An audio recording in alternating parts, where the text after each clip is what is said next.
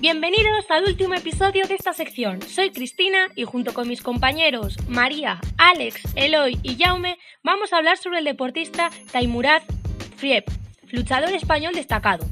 En primer lugar, junto con María, os vamos a hacer una breve descripción biográfica del deportista. Buenas, María. Hola a todos, como ha mencionado mi compañera, voy a comentar la trayectoria de vida de este gran deportista. En primer lugar, Friev nació el 15 de septiembre de 1986 en la localidad rusa de Osetia, considerada como la cuna mundial de la lucha. Desde joven, este luchador ha destacado en el deporte, ya que empezó a luchar en las calles y fue medallista mundial junior. Con 24 años, su rumbo de vida cambió, ya que él y su familia se mudaron a Barcelona, concretamente en Cornellá. A la vez que buscaba trabajo, se inscribió en el club de lucha del barrio, de la mina. El club vio su gran potencial como luchador y se puso en contacto con la Federación Catalana de Lucha. Así pues, el 28 de diciembre de 2012, el Consejo de Ministros le concedió la nacionalidad española. Ahora, Cristina continuará comentando los logros deportivos de este luchador.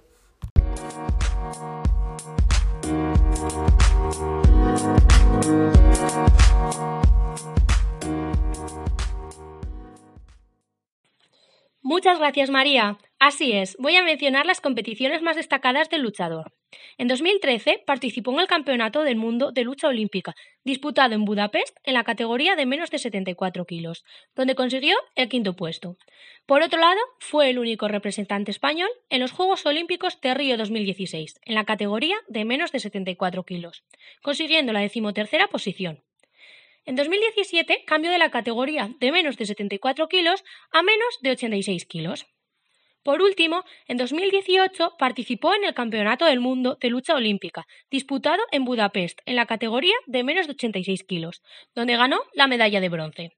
Esta es la primera medalla mundial masculina de la lucha española, que ya contaba con las de Minerva Montero, bronce en Cantón 2006, y Maiderunda, bronce en Herning 2009. A continuación, Alex explicará el palmarés del deportista. Muy buenas, Alex.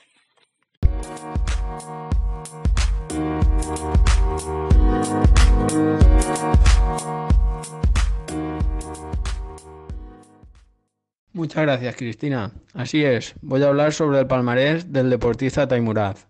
En 2016 participó en los Juegos Olímpicos de Río de Janeiro, quedando en la treceava posición, en la categoría de 74 kilos. Dos años después, en el Campeonato del Mundo de Lucha, consiguió la medalla de bronce en la categoría de 86 kilos.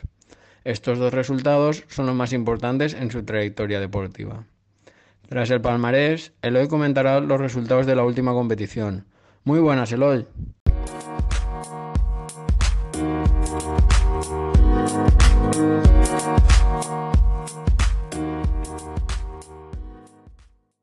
Hola, muy buenas a todos. Muchas gracias, Alex. Yo voy a hablar acerca de los últimos resultados en la última competición de Taimur Afri, quien se quedó sin opciones en los campeonatos de Europa, que se disputaron en Roma, Italia. El olímpico y medallista mundial era la baza española en menos de 86 kilos dentro de la libre olímpica, pero no pudo pasar de octavos de final tras quedar exento de las preliminares. Friev se enfrentó al bielorruso Rasul Sikayev, que se impuso por 2-4 en su enfrentamiento, cayendo por tanto antes del preolímpico continental y mundial, los cuales otorgan las últimas plazas para los cuadros de competición de los Juegos Olímpicos de Tokio 2020. A continuación, mi compañero Chaume pasaré a comentar el último apartado.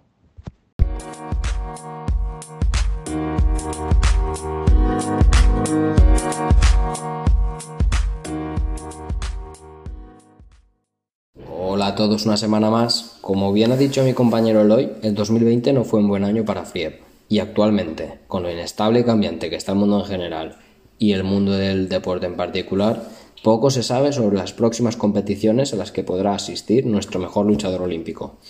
Esperemos que poco a poco vaya mejorando esta crisis sanitaria mundial y nuestros grandes deportistas puedan volver al ruedo mejor que nunca.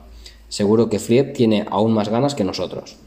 Dicho esto y muy a mi pesar, tengo que despedirme de todos nuestros oyentes.